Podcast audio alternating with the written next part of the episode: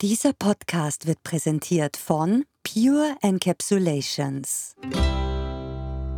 Besonders gefreut hat mich immer und tut es mir ja jetzt immer wieder noch dieser Moment, wo man merkt, dass Frauen so sehr in die Kraft kommen und über sich hinauswachsen durch eine Geburt. Einfach gesund leben. Dieses Mal die Hebamme. Geburtshilfe im Wandel. Der Beruf der Hebamme hat eine jahrtausendealte Tradition. Mediziner Hans Gasperl traf Ingeborg Pichler-Wieser zum Gespräch, um mit ihr die schönen und herausfordernden Seiten dieser so bedeutsamen Aufgabe zu beleuchten. Und wer der Salzburgerin lauscht, hört ihr die 40 Jahre Erfahrung und die Leidenschaft für den Beruf an, die in jeder ihrer Fasern zu stecken scheint. Ich möchte Sie herzlich begrüßen zum heutigen Podcast. Ich habe die Freude und das Glück, dass ich eine Hebamme bei mir habe. Und eine Hebamme war für mich als Arzt und ist als Arzt immer ganz eine besondere Bezugsperson. Es handelt sich da um die Frau Ingeborg Bichler-Wieser, die über viele Jahre als Hebamme sehr viele Kinder auf die Welt gebracht hat, viele Mütter betreut hat und auch jetzt noch immer wieder Kontakt zu ihren ehemaligen Frauen, die sie entbunden hat, hat und sicher auch da den Rat gibt. Und meine erste Frage wäre eigentlich, wie kommt man auf den Gedanken, Hebamme zu werden? Ja, erstmal vielen Dank für die Einladung. Wie bin ich dazu gekommen, Hebamme zu werden? Es war gar nicht so mein ursprüngliches Ansinnen. Ich habe zuerst die Ausbildung als Krankenschwester gemacht. Das war für mich bald einmal klar, dass ich so in einem sozialmedizinischen Bereich tätig sein will. Und nachdem mich die Arbeit im Ausland immer recht interessiert hat, wurde mir damals auch geraten, das doch mit einer Hebammenausbildung zu kombinieren. Denn das ist dort äh, sehr gefragt gewesen. Das waren meistens eh Kombinationsausbildungen. Also das war eigentlich so mit der Grund, warum ich dann mich entschlossen habe, nach der Krankenpflegeausbildung noch die Hebammenausbildung zu machen. Eine Hebamme ist ja aus meiner Sicht immer ganz ein einfühlsames Wesen, eine helfende Frau, die mit leitenden Worten und auch mit Berührungen Menschen lenken und führen kann. Es ist ja die Berufsbezeichnung Hebamme recht äh, interessant. Er kommt aus dem Mittelhochdeutschen und leitet sich eigentlich ab von dem Wort Ahnen oder Großmutter, die das Kind den Eltern entgegenhebt. Also die Ahnen, die Großmutter, die das Neugeborene aufhebt. Aber das ist ja erst dann später der Fall, wenn die Hebamme das Kind entbindet. Es ist ja vorher schon sehr viel Betreuung drinnen. Und darum möchte ich gleich einmal fragen, was sind die Aufgaben der Hebamme? Wie teilt sie das ein? Wie läuft das? Wenn man jetzt von einer Idealvorstellung ausgeht, dann ähm, wäre es wunderbar, wenn die Hebamme bereits in der Schwangerschaft Kontakt mit der werdenden Mutter oder mit den Eltern aufnehmen könnte, sie dann auch durch die Geburt begleitet und danach dann noch die Wochenbettbetreuung übernehmen kann oder auch bis ins erste Lebensjahr hinein elternberatend tätig sein kann. Das wäre so der Bogen, der natürlich die Idealvorstellung äh, wäre, dieses Begleiten dieses ganzen Lebensabschnittes. Ja, vor allem wäre das die Idee der Hebamme von vornherein, dass sie eben die Helferin ist. Und Amme sagt ja für mich auch irgendwie Pflegerin im Wort aus. Und darum ist dieser Betreuungsaspekt vom Beginn der Schwangerschaft bis eigentlich zum Kind, das dann noch zu Hause betreut wird, ein weiter Bogen und ein sehr interessanter Bogen, aber nicht immer ganz einfach. Wenn man sich vorstellt, wie heute alles sehr technisiert ist, dass die Schwangerschaft, wie es ich jetzt als pensionierter Arzt erlebe, manchmal sogar wie eine Krankheit betrachtet wird und dass man nur mehr untersucht und schaut, so wertvoll Untersuchungen sind. Aber die Freude, dass da ein Leben entsteht und wenn das jemand begleiten kann, das muss da großartig sein. Ja, und das war mir eben Gott sei Dank in den ersten Jahren auch vergönnt, eben so einen großen Bogen abzudecken, wo ich Frauen wirklich umfassend betreuen habe können. In der Arbeit im Entbindungsheim war eben das möglich, dass die Frauen in der Schwangerschaft schon Kontakt zu mir gesucht haben und dann von mir durchbetreut worden sind bis weit ins erste Lebensjahr hinein. Wie Sie schon gesagt haben, das hat sich sehr stark verändert.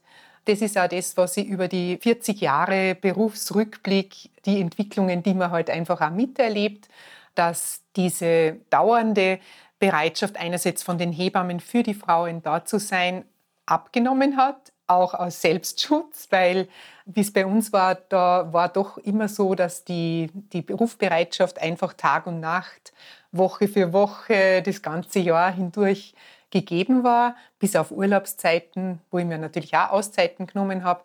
Und genau dieses ständige Dasein müssen, das ist was, was äh, Hebammen jetzt ganz anders gestalten. Die arbeiten jetzt viel mehr im Team und versuchen auch jetzt in ihren Teams genauso solche Betreuungsmodelle anzubieten. Das andere, was Sie gesagt haben, das ist, dass natürlich der Zugang zur Schwangerschaft verändert hat. Über das mache ich mir sehr viele Gedanken. Das hat einerseits mit den gesellschaftlichen Entwicklungen zu tun, mit dem Zeitgeist und andererseits natürlich auch mit der starken Medikalisierung der Schwangerschaft und der Geburt dann auch. Ja, früher ja. war es ja doch ein hohes Privileg, dass man zu Hause entbunden hat, dass man eine Hausgeburt gehabt hat. Es haben vielleicht arme Leute damals ein Entbindungsheim, kann man nicht sagen, sondern Gebärheim, glaube ich, haben sie gesagt, aufgesucht, weil sie einfach keine Familie rundherum gehabt haben für die Betreuung. Aber der Gedanke, dass man jemanden zur Hand hat, der einen begleitet in seiner Sorge, in seiner Angst, das ist ja wohl das Schöne im Hebammenberuf. Ja, genau. Und es ist wunderbar zu sehen, wie Frauen und Paare sich da entwickeln von Beginn der Schwangerschaft an über diese Ungewissheit, äh, wie werden wir das schaffen, welche Mutter werde ich werden, welcher Vater möchte ich sein und äh, bis hin dann zu diesem starken Erlebnis der Geburt, aber halt auch dann das Leben mit dem Kind. Das empfinde ich auch immer so als ganz besonderen Moment, wenn ich sehe, wie es diesen jungen Eltern gelungen ist, vom Paar zum Elternpaar zu werden und wie sie Kompetenzen einfach entwickelt haben, dann auch vielleicht ein bisschen mit der Hilfe der Hebamme, dass sie sich auch das zutrauen. Das Zutrauen, durch die Schwangerschaft durchzugehen, durch die Geburt und dann halt ins Elternwerden hineinwachsen. Also für mich ist nicht nur die Geburt als Hebamme ganz ein wichtiges Moment. Also ich bin immer schon eine ganz starke Wochenbetthebamme gewesen. Mir war die Vor- und Nachsorge und eben auch die Geburtsvorbereitung sehr wichtig. Die Geburt ist ein spezieller Teil, aber umfassend finde ich einfach in unserem Beruf das Wunderbare, dass wir den ganzen Bogen abdecken können. Auch von der gesetzlichen Lage her sind wir dazu berechtigt, Schwangerschaftsverläufe, Geburten, und Wochenbetten selbstständig zu betreuen. Ja, das ist ja auch gesetzlich geregelt. Mhm. Und die Geburt, der kann eine schwangere Frau zu guter Letzt ja nicht aus.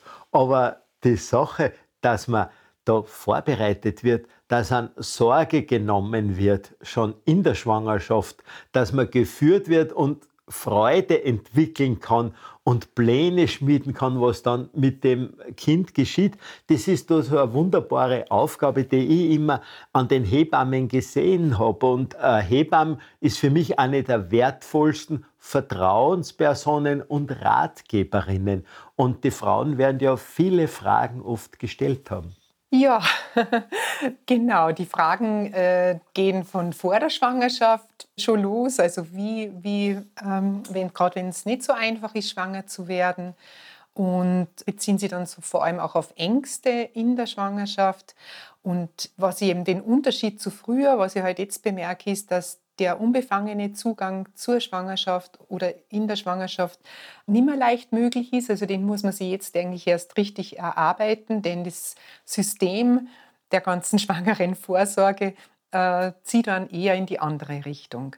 Das heißt, ich muss jetzt als Schwangere entweder selber sehr stark schon sein oder sehr in mir ruhend und sehr sicher Oder ich hole mir eine Bestätigung, dass eine Schwangerschaft, so wie Sie ganz am Anfang schon gesagt haben, ja eigentlich ein sehr normales Erlebnis ist und wenn ja eigentlich von der Natur her vorgesehen ist, dass ich schwanger bin und ein Kind zur Welt bringe. Aber ich glaube, es ist ja die helfende Frau bei der Geburt wohl eine der ältesten äh, Berufsgruppen. Also die Geburtshelferin oder die weise Frau, die lenkende Frau, ist eben dann in großem Maße die Hebamme. Ja, Jetzt ist es halt dann oft sehr punktuell, dass man die Hebamme meistens ja vorher gar nicht mehr kennt, die einen dann durch die Geburt begleitet, sondern dass man sie dann in einer relativ kurzen Zeit sowohl als Hebamme auf die Frau als auch als Frau oder Paar auf die Hebamme einstellen muss. Und das gelingt da, denke ich, oft sehr kurzfristig ganz gut. Und die Hebamme, also ich habe, Sie haben zuerst den deutschen Begriff ein bisschen erklärt von Hebamme. Mir gefällt auch das englische Wort Midwife sehr gut, denn das hat auch aus dem alten Englisch heißt es auch, dass das mit heißt eigentlich mit der Frau sein, also with the woman. Und das war immer so mein Aspekt. Ich möchte einfach mit der Frau sein, sie dort leiten, wo sie es nötig hat, aber auch vor allem dort lassen, wo sie selber wunderbar zurechtkommt, sei es in der Schwangerschaft oder vor allem dann halt bei der Geburt. Und was man, eine Definition gefällt mir auch noch voll gut, das ist von Sokrates, dessen Mutter anscheinend ja auch Hebamme war. Und er hat seine pädagogischen Erkenntnisse umgesetzt auf die Geburtshilfe oder umgekehrt, je nachdem, wie man es sieht und hat seine Gesprächskunst eben auch mit der Hebammenkunst verglichen, wo man jemandem hilft, etwas ans Licht zu bringen. In dem Fall ist es wirklich, dass das Baby von da drinnen nach draußen ja. kommt, ans Licht kommt und die Hauptaufgabe aber wirklich bei der Frau liegt und ich die Begleiterin bin oder die Wegweiserin oder so. Oder Ratgeberin ja, genau. im wahrsten Sinne des Wortes, dass man die Richtung vorgibt. Mhm. Weil ich war ja immer in meiner Ausbildung als Arzt sehr gerne auf der Gynäkologie, vor allem auf der Geburtshilfe, weil für mich die Hebammen so lehrreich waren, wie die einen Menschen geführt haben. Ich glaube, ich habe von Hebammen viel mehr gelernt als wie von Fachärzten in der Menschenführung und in der Zuneigung oder Zuwendung zu Menschen.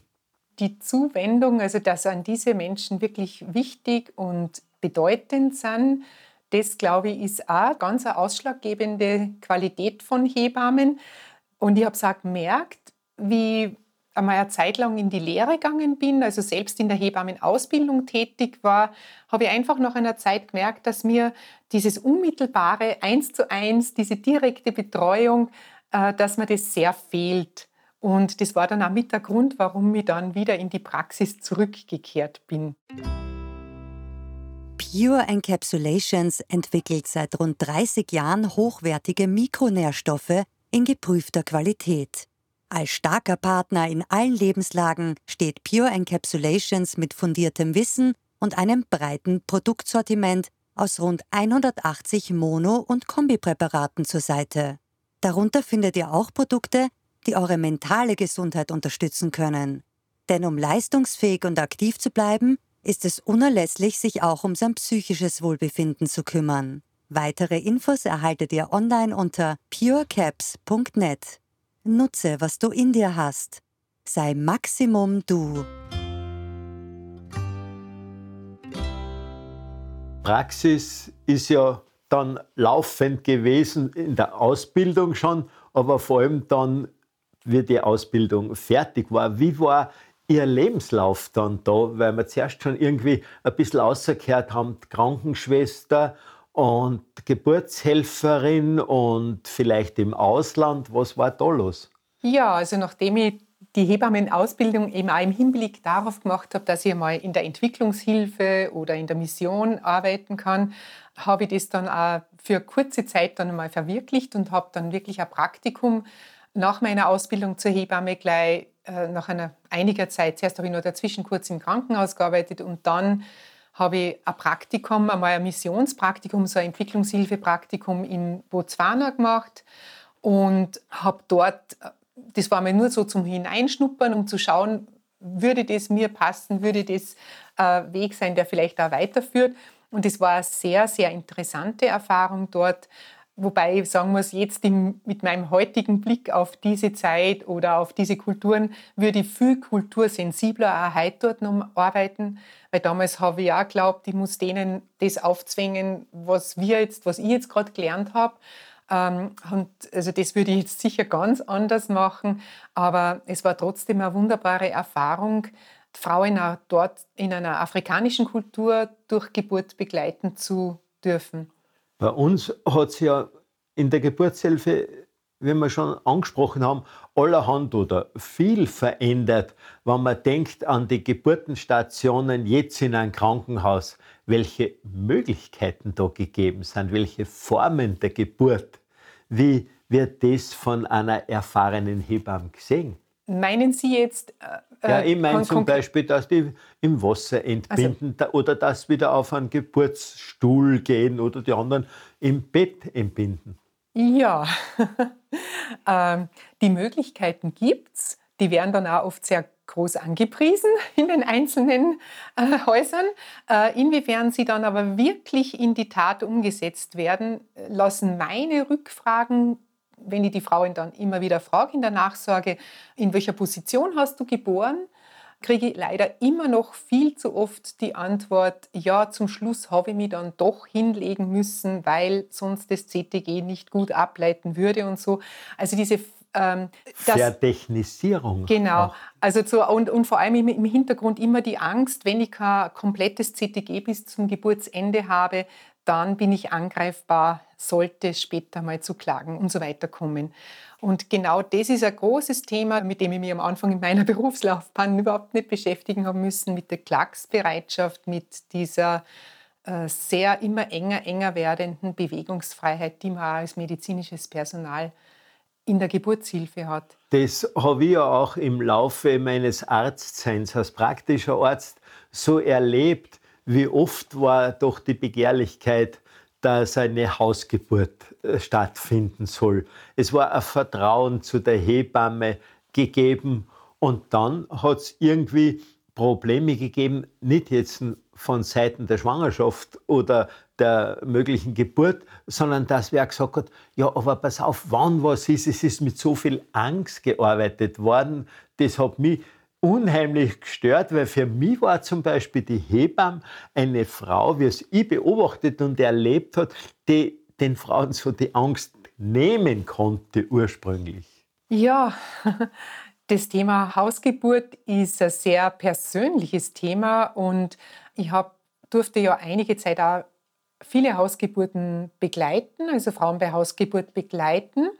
Trotzdem ist es im Verhältnis zur Gesamtmenge immer ein ganz geringer Prozentsatz geblieben. Also ich habe immer wieder nachgeschaut, wie viel Prozent Hausgeburten gibt es denn eigentlich. Und seit ich mich erinnern kann, schwankt diese Zahl zwischen 1,5 und 1,9 Prozent aller Geburten nur in Österreich, die zu Hause oder außerklinisch, wie man jetzt sagt, wo man halt auch noch vereinzelt Bindungsheime oder Geburtshäuser dazu rechnet, stattfinden. Das heißt, es ist so ein kleiner Prozentsatz, der eigentlich ja gar nicht erwähnenswert ist, obwohl es natürlich von meinem Gefühl her und nach meinem Erleben und Wissen und meiner Erfahrung her die intimste und auch durch die 1 zu 1 Betreuung sichere Form der Geburt ist. Weil damit ich eine Frau zur Hausgeburt auch annehme, brauche ich ja ganz gewisse Voraussetzungen. Das heißt, ganz, ganz viele Frauen fallen da ja eh schon raus, weil sie irgendwelche Komplikationen in der Schwangerschaft haben oder Vorgeschichte haben, die keine Hausgeburt zulässt. Und heutzutage hört man ja auch viel von der ambulanten Geburt. Also das ist jetzt so eine Art Mischung zwischen äh, klinischer Geburt, Geburt in der Klinik und Geburt zu Hause. Aber betreuen tut ja dann doch, Gott sei Dank, die Hebammen wieder. Ja, also bei der ambulanten Geburt, wo man das Krankenhaus quasi innerhalb von 24 Stunden wieder verlässt nach der Geburt, äh, da hat man eine Steigerung jetzt festgestellt, gerade in Corona-Zeit. Also da sind die, die ist es jetzt auf 13,8 Prozent laut Statistik Austria 2020 gestiegen. Weil die Frauen eben aufgrund der Umstände, dass keine Besuche kommen dürfen, dass vielleicht der Partner auch nicht mehr kommen darf oder bei der Geburt sogar nicht dabei sein durfte, haben die Frauen einfach jetzt entschieden, möglichst kurz im Krankenhaus zu verweilen. Und die Voraussetzung, dass sie aber dann natürlich daheim sind, ist, dass sie für die Nachsorge sich eine Hebamme organisiert haben. Ja. Das war ja früher eigentlich auch selten, wie ich so als junger Turnusarzt war, dass da ein Mann bei der Entbindung dabei war im Krankenhaus. Das war eine Ausnahme. Mhm. Aber im Laufe der Zeit hat sich das wirklich entwickelt und ich habe das so schön empfunden, wenn die Männer dann gekommen sind und auch eine bestimmte Sorge und auch einen bestimmten Schmerz mitgetragen haben, aber auch mit der Hebamme zusammen die Frau begleitet haben, dass das Kind dann fröhlich sozusagen auf die Welt gekommen ist. Ja, also die Entwicklung habe ich eben auch ein bisschen mitverfolgen können. Am Anfang waren Partner bei der Geburt noch eher selten, wobei mir das damals schon ganz wichtig war, ähm, dass das forciert wird. Also so in den 1982, wie ich das im Entbindungsheim in Radstadt oder 83 angefangen habe, da war das ganz unüblich, dass Männer dabei waren. Und ich habe das dann sehr stark auch gefördert und habe, weil ich das auch als ganz wichtigen Teil empfunden habe, dass der Partner mit dabei ist und wenn er auch nicht direkt bei der Geburt vielleicht da sein wollte, aber zumindest den Moment, wo das Paar zur Familie wird, da ist so wichtig, dass auch der männliche Teil oder der Teil, der halt, das kann auch ein weiblicher Teil sein mittlerweile, ähm, dass da einfach das Dritte da ist, dass das Baby auch wirklich das Verlieben, in das Kind sich verlieben, gleich für alle Beteiligten möglich ist. Und die Partner werden von den Frauen schon sehr häufig als große, große Stütze und Hilfe empfunden, als Sprachrohr der Hebamme den Ärzten gegenüber und äh, haben eine ganz eine wichtige Funktion. Man sagt immer, die Männer wären das starke Geschlecht. Wenn sie bei der Entbindung dabei sind, dann hat man oft das Gefühl, diese Rolle des starken Geschlechts ist nicht so unbedingt gegeben. Wie muss dann eine Hebamme die Männer betreuen?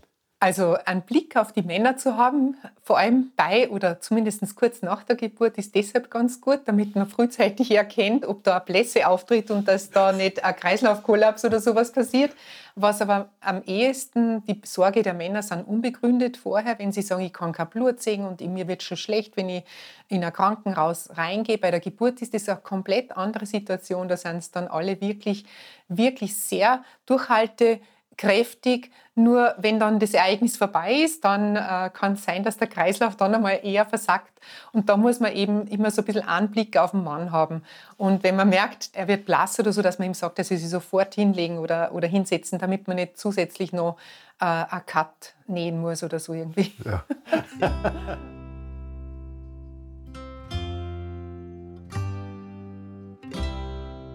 An Hebammen ist ja immer wieder die Frage, ja, wie viel Entbindungen haben sie gehabt, wie viele Entbindungen hast du gehabt.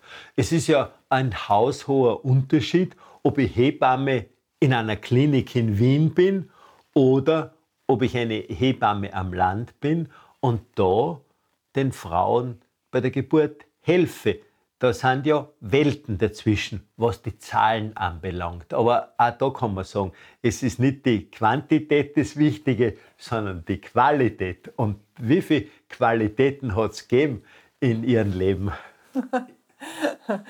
Genau, das war immer mein Spruch, wenn ich darauf angeredet werde, äh, was ich ja natürlich in letzter Zeit im, im zunehmenden Alter immer mehr angeredet werde, wie viele Geburten denn ich betreut hätte dann war das auch mein Spruch, Qualität vor Quantität.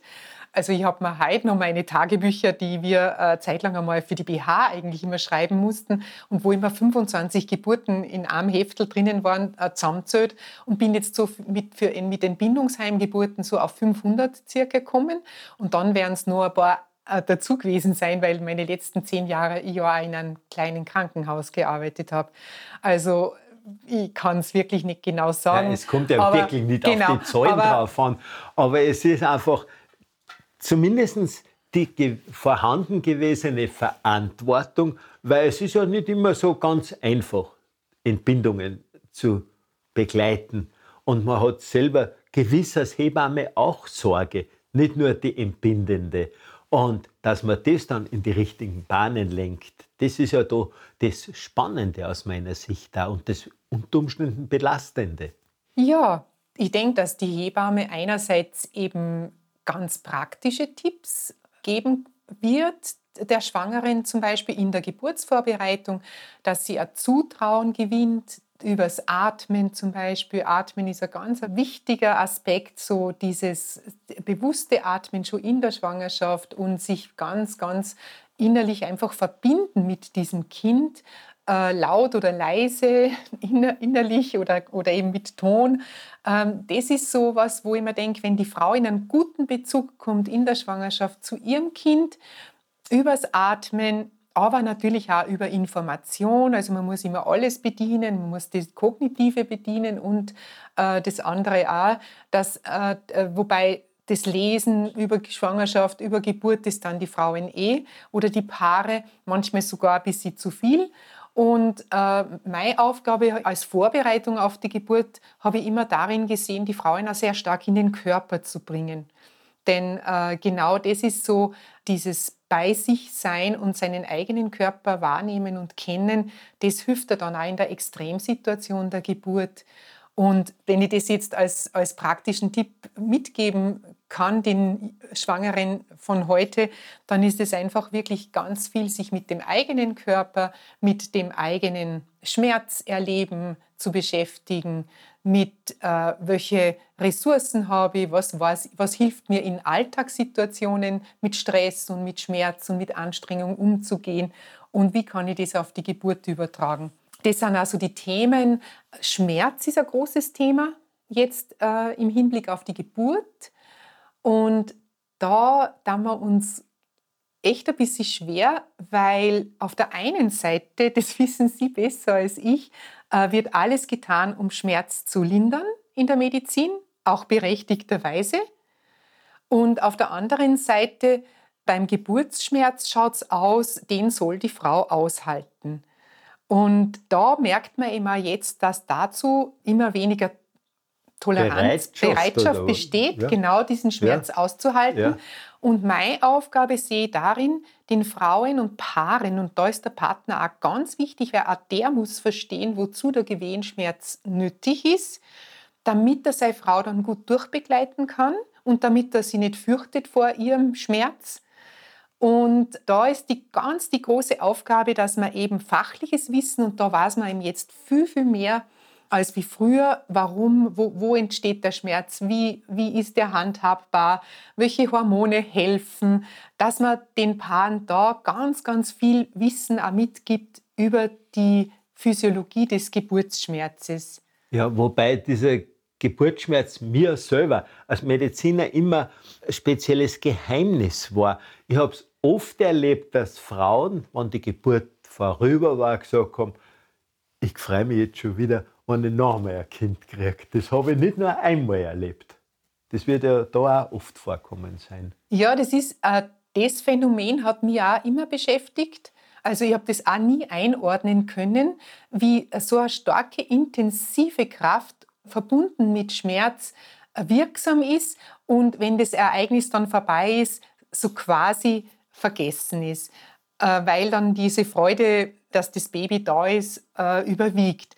Aber das Phänomen der ganzen Schmerz, als Schmerzbildung auch in, in, durch die Wehen und so, das ist jetzt erst in der letzten Zeit gut erforscht worden. Und wenn Paare das verstehen, dass der Geburtsschmerz ein positiver Schmerz ist, der mich nicht nur meinem Kind näher bringt, sondern auch mir selbst, wenn sie das verstehen, dass das eine große Erweiterung fürs ganze Leben ist, das Durchgehen durch eine Geburt, dann sind sie auch eher bereit, das auf sich zu nehmen. Wenn sie es aber nur als unnötigen Schmerz empfinden, der eigentlich auch medizinisch dann zumindest teilweise abgelindert werden kann, dann fragen sie natürlich auch berechtigterweise, warum soll ich wenn ich mir weh tue an Schmerz, kriege ich Schmerzmittel jeder Art oder wenn ich eine chronische Erkrankung habe, warum soll ich bei der Geburt eigentlich einen Schmerz aushalten? Und dann stehen sie schon an der Tür mit dem Wunsch nach einer massiven Schmerzbekämpfung. Und das zeigt mir immer, dass sie die Physiologie oder das Normale von einer Geburt nicht, noch nicht verstanden haben. Und sie in dem Moment dann umzupolen, ist schier unmöglich. Ja, wenn sie schon da stehen. großes Problem. Genau. Aber Geburt und Berührung. Die Hebamme ist in ihrer Arbeit eben eine Berührerin, eine Greiferin. Aber wenn das Kind jetzt da ist, der Hautkontakt, das Berühren zwischen Mutter und Kind, welcher Wert ist da zu sehen? Das ist ganz was Wunderbares, weil ich habe schon zuerst erwähnt, da geht es dann so um das sich ineinander verlieben und um dieses Bonding, das womöglich einfach auch ungestört verlaufen sollte. Man weiß einfach, dass in den ersten drei Stunden nach der Geburt da ganz, ganz viel passiert zwischen Mutter und Kind, äh, auf der hormonellen Basis, zwischen, aber auch zwischen Vater und Kind, wenn er in der Zeit auch noch ganz nahe sein darf. Und da ist mir mittlerweile wirklich so eindeutig klar, dass das für die Bindung fürs spätere Leben ganz bedeutsam ist, dass das Baby ungestört in ersten Kontakt Haut auf Haut mit der Mutter bleiben darf. Und das zu fördern, ist eine wunderschöne Aufgabe, auch nach der Geburt. Und wenn das Bonding gut funktioniert, weiß man auch, dass das Stillen mit Sicherheit gut funktionieren wird. Also das hängt dann alles total zusammen. Also eine Botenstoffkaskade entsteht ja. da wahrscheinlich oder mit Sicherheit, wo die Hormone entsprechende Signale oder entsprechende Weichen stellen. Und immer wieder ist doch die Hebamme dann diejenige, die das fördern kann, die das leiten kann und die, wie ich halt die meisten Hebammen beobachtet habe, das mit Freude und innerer Überzeugung tun. Ja, das ist ein ganz, ein ganz wunderschöner Part dann nach der Geburt, diese ungestörte Zeit zu lassen und sich selber dann einfach auch zu freuen, dass aus einer Frau eine Mutter geworden ist. Und man sagt ja, die Gertrude Lefort hat es äh, geprägt, den Spruch, es wird nicht nur das Kind durch die Mutter geboren, sondern auch die Mutter durch das Kind. Das wollte er damit vorher sagen, dass es zu einer großen Erweiterung führt und vielleicht auch zu einer Heilung von früheren Verletzungen. Also eine Geburt hat ein ganz großes Potenzial in sich und das wäre wunderbar, wenn die Frauen wieder erkennen könnten.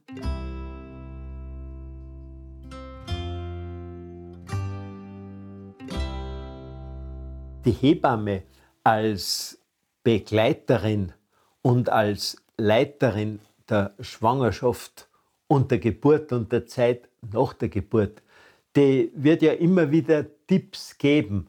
Und wo kommen die meisten Fragen in dieser Richtung her? Gibt es da irgendwie besondere Begehrlichkeiten oder Unsicherheiten oder Zweifel?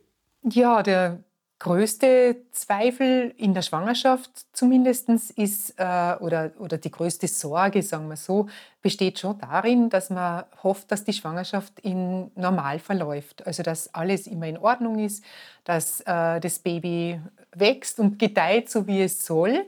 Und da gibt es ja eh die laufende medizinische Betreuung, die ja da die Sicherheit geben soll. Und trotzdem bleibt immer natürlich ein Rest Unsicherheit bei der werdenden Mutter. Wird alles in Ordnung sein? Wie werden wir das schaffen? Und da, denke ich, ist die Rolle der Hebamme wirklich auch das Vertrauen in der Frau zu stärken, indem man ihr zuspricht oder indem man ihr hilft, selbst zu entdecken, welche Ressourcen für sie da sind und die sie nützen kann. Denn ich kann ihr nicht sagen, du sollst das tun und du sollst Yoga machen und du sollst atmen und so weiter, wenn sie gar nicht dazu bereit ist, sondern ich glaube, die Kunst der Hebamme ist es, eben auch der Frau zu helfen, sich selbst zu helfen. So kann ich es vielleicht am besten ja. ausdrücken. Ähm, äh, und das verlangt viel Einfühlungsvermögen und viel äh, Fingerspitzengefühl und äh, vielleicht die Kunst des Nachfragens, ähm, ja. damit die Frau selber draufkommt, was kann ich dazu beitragen? Denn ich sage zu den Frauen schon sehr oft, also es kriegt niemand anderer das Kind für dich. Du hast helfende Menschen zu deiner Seite, auch fachlich kompetente Menschen und auch emotional wichtige Menschen, wie vielleicht den Partner. Aber letzten Endes ist es deine Angelegenheit und ich fühle mich dann auch viel eher als Begleiterin, so die, die einfach da ist und begleitet oder mal ein bisschen die Richtung weist. Fürs Wochenbett allerdings rate ich den Frauen wirklich, sie ein ganz gutes Netz aufzubauen, indem sie alle Hilfen, die ihnen angeboten werden, auch annehmen, auch wenn es ihnen manchmal vielleicht schwerfällt. Aber da gibt es bei uns in unserer Kultur einfach wenig Schutzmechanismen. Im Gegensatz zu anderen Kulturen, wo es ganz klar ist, was ich im Wochenbett 40 Tage nicht tun darf, in der muslimischen Kultur oder so, da gibt es bei uns einfach ganz wenig Tradition und das kann man mit ihnen sehr gut vorher besprechen, dass sie sich da ein gutes, gutes Netzwerk schaffen. Dann gibt es jetzt Gott sei Dank ja auch die gesetzliche Regelung des Vatermonats, das Ihnen auch sehr empfehle, dass Sie sich das gut durch den Kopf gehen lassen, dass möglichst viel Zeit gemeinsam mit dem Partner und dem Baby dann verbringen können. Also da kann man auch sehr viele praktische Tipps geben und dass Sie sich wirklich Zeit lassen, um in diesen neuen Lebensabschnitt hineinzuwachsen. Jede Geburt ist eine besondere Geburt und man kann nie ganz genau von vornherein sagen, wie wird es ablaufen. Und es gibt Grenzen. Grenzen für Ärzte, Grenzen für Hebammen. Wie sieht es die Hebamme? Wichtig ist, dass einfach jeder an Geburten Beteiligten, sei es jetzt der Arzt oder die Hebamme, einfach weiß, wo sind meine Kompetenzen und wann enden die. Und wir als Hebammen haben den freudigen Auftrag, so das ganz Normale begleiten zu dürfen und haben die große Achtsamkeit, eben genau den Übergang gut zu beobachten, wo es aus dem Normalen in das, äh, was dann nicht mehr so ganz normal verläuft, abdriftet. Und Hebammen haben einfach so diese, sind, sind ganz stark auf der Seite der Nichtintervention. Der Arzt ist dann der, der interveniert, und wenn das zusammengeht und dann ergänzt man sie das sehr, aber eben auch für Nichtintervention braucht man im Hintergrund ein ganz ein großes Fachwissen.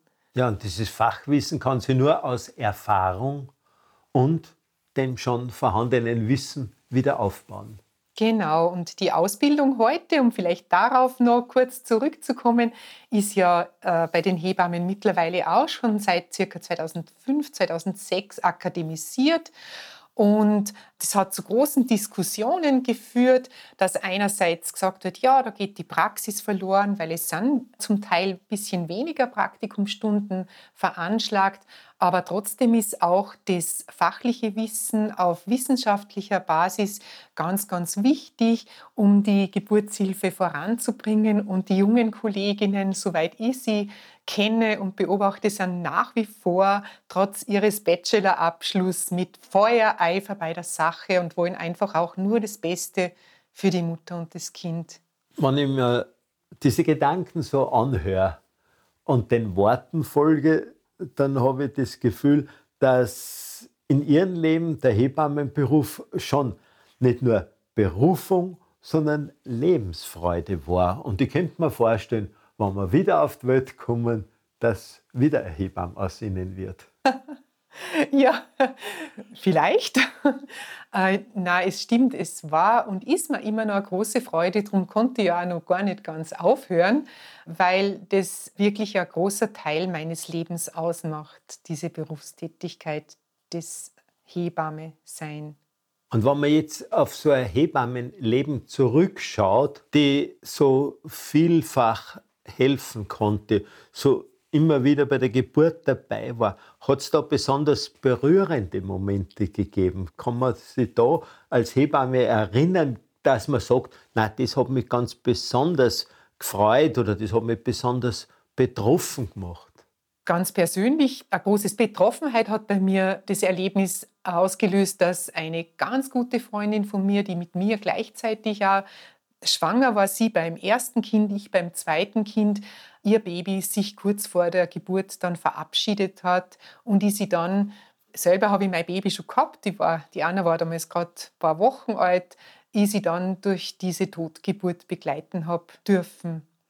Das war einer meiner berührendsten Erlebnisse.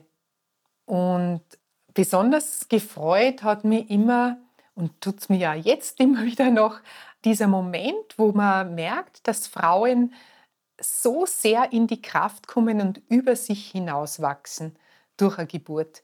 Und das ist für mich immer wieder ein Heiden, Phänomen und fasziniert mich auch. Und dort ein bisschen mit dabei sein zu dürfen oder vielleicht dann auch ins Wochenbett und in die spätere Zeit hinein helfen dürfen, das finde ich einfach ganz, ganz, ganz berührend. Ja, Frau Bichler-Wiese, ich möchte mich recht herzlich bedanken für das Gespräch. Und für mich ist es immer wieder Faszination, der Hebamme zuzuhören. Und vorher war es in meiner Berufstätigkeit die Faszination, der Hebamme zuzuschauen. Und ich habe von Hebammen so unheimlich viel gelernt, genauso wie auch von vielen Stationsschwestern, wo ich für mein ganzes ärztliches Arbeiten so viel Kapital finden konnte, das ich selten oft bei bestimmten Ärzten, die besondere Führungskräfte waren, gesehen oder gefunden habe. Vielen Dank für die Einladung, vielen Dank für die wertschätzenden Worte. Vielen Dank fürs Zuhören. Wir freuen uns, wenn ihr einfach Gesund Leben abonniert und uns einen Kommentar oder eine Bewertung dalasst. Wertvolles Wissen aus der Naturapotheke könnt ihr jeden Monat in Servus in Stadt und Land oder auf servus.com entdecken. Bleibt gesund, euer Servus.